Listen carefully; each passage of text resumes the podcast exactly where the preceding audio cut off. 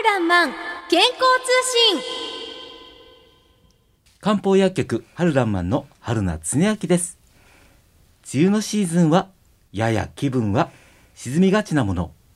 しかし雨が上がった時の嬉しさは特別なもの。水滴がいくつも浮かぶ紫陽花や水たまりに映る青空を見るとそれだけでなぜか胸がときめいてしまいます。皆さんはいかがでしょうか？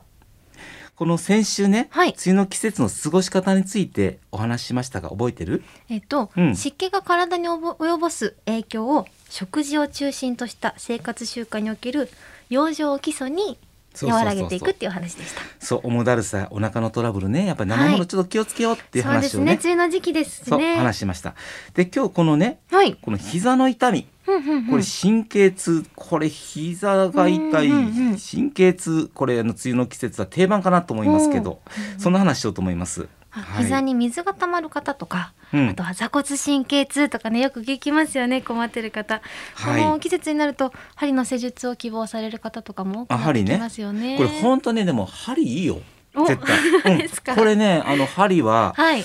やっぱりこの流れが悪くなってるところ、はい。あのそのところに針を打つことによって流れを回復させるっていうものがあるのでやっぱりそのどう言ったらいいかな。痛み止めっていうことのね、はい。治療方法もいいんだけど、漢方プラスはい。膝のところまた神経痛に針を打つっていうのはとてもいいことだと僕思いますよ。うん。まあん、ねいろんな流れを元に戻すっていうことはね針の得意なところじゃないかなとは思いますけども、うん。えっ、とこれからの季節やはり湿気ですよね。これから体に影響して、膝とか腰や下半身に痛みとかしびれになって出てくるっていうことですか？そうですねこの湿気というのが流れを邪魔にしている要因ね、うんうんうんうん湿度が、えー気血の流れを邪魔にしているところをそこをはい。針を打って流してあげるはい。ってことが大事、ですからこの先ほどのね、まあはい。湿気の影響を外因というんですけど、それがまあ原因だけじゃなくて、はい。その人自身が持っているはい。痛みやしびれの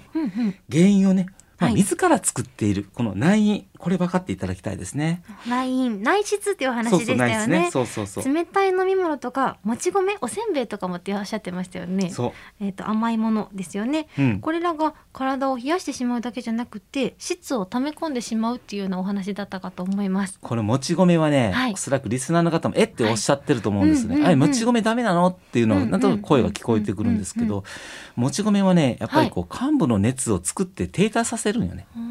だから膝痛い方、鼻は悪い方、はい、あともう蓄膿症の方なんかはみんなこれもち米の影響ちょっと強いね。湿疹もそうかもしれない。うんうん。おせんべいでもダメなんですか？そうです。ね。やっぱり取りすぎてくると、はい。やっぱりそのその症状を悪くさせることは多いかもしれません。なるほど。はい、でこの関節が痛い、はい。腰が痛いっていう方はね、ほんまねこれちょっと改善されたらめっちゃ毎日楽しいでって人結構いらっしゃると思いますね。どうしても生活に関わってきますからね。はい。えっ、と痛みがあると運動不足になったりとか体重が増えちゃったりとかそこからまた筋肉とかね骨に影響が出てきたりもしますもんね。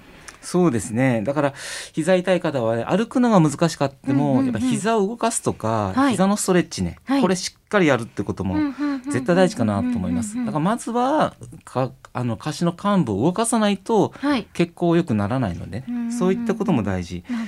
であとやっぱりね、あのー今例えば痛い辛いっていう方はい。は非常に厄介なんだけど、はい。それの前の段階ね。はい。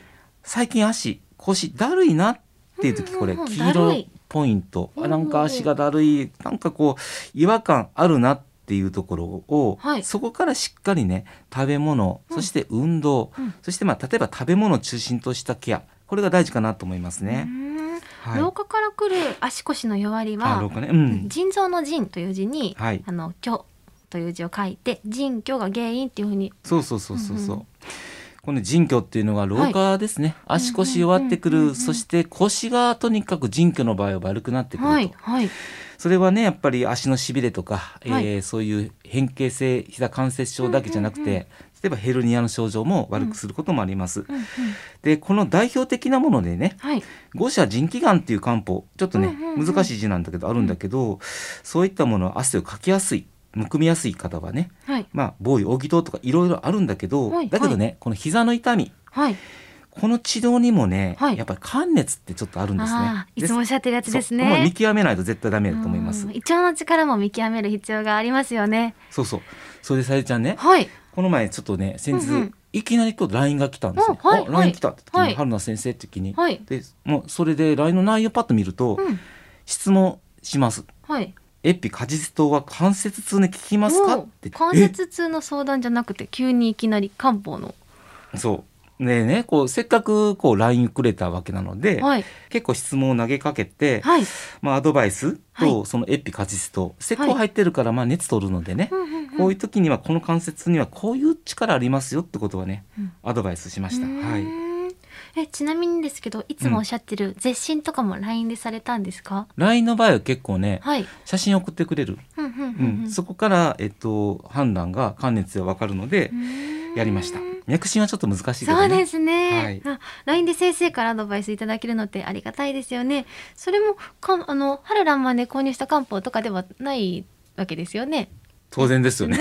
ですよね はい。うんなるほど、はい。だ本当にあの気軽に LINE くださる方結構ね多いかなと思います。さてそろそろお別れの時間になります。今日は膝を中心とした下半身の痛みしびれについてお話をしました。はい、どうでしょうか？冷たいもの普段から取ってる方、えー、もち米たくさん食べて、幹部のむくみがある方、運動不足、発汗できてないとかね、例えばお風呂に入ってないとか、シャワーだけ、いっぱいいろいろあると思います。そういったことの積み重ねが膝の痛みや座骨神経痛のケアになると思います。えー膝の痛み、座骨神経についてちょっと根本から体質改善されてもいいのかなと思います。私の個人の LINE にね、まあ、あのー無料 LINE 相談も行っておりますので、送っていただいても大丈夫です。haruki2015-0813 春樹2015-0813までご連絡いただければと思います。お相手は漢方薬局春らんまん春夏恒明と相川さゆりでしたまた来週この時間にお会いいたしましょう。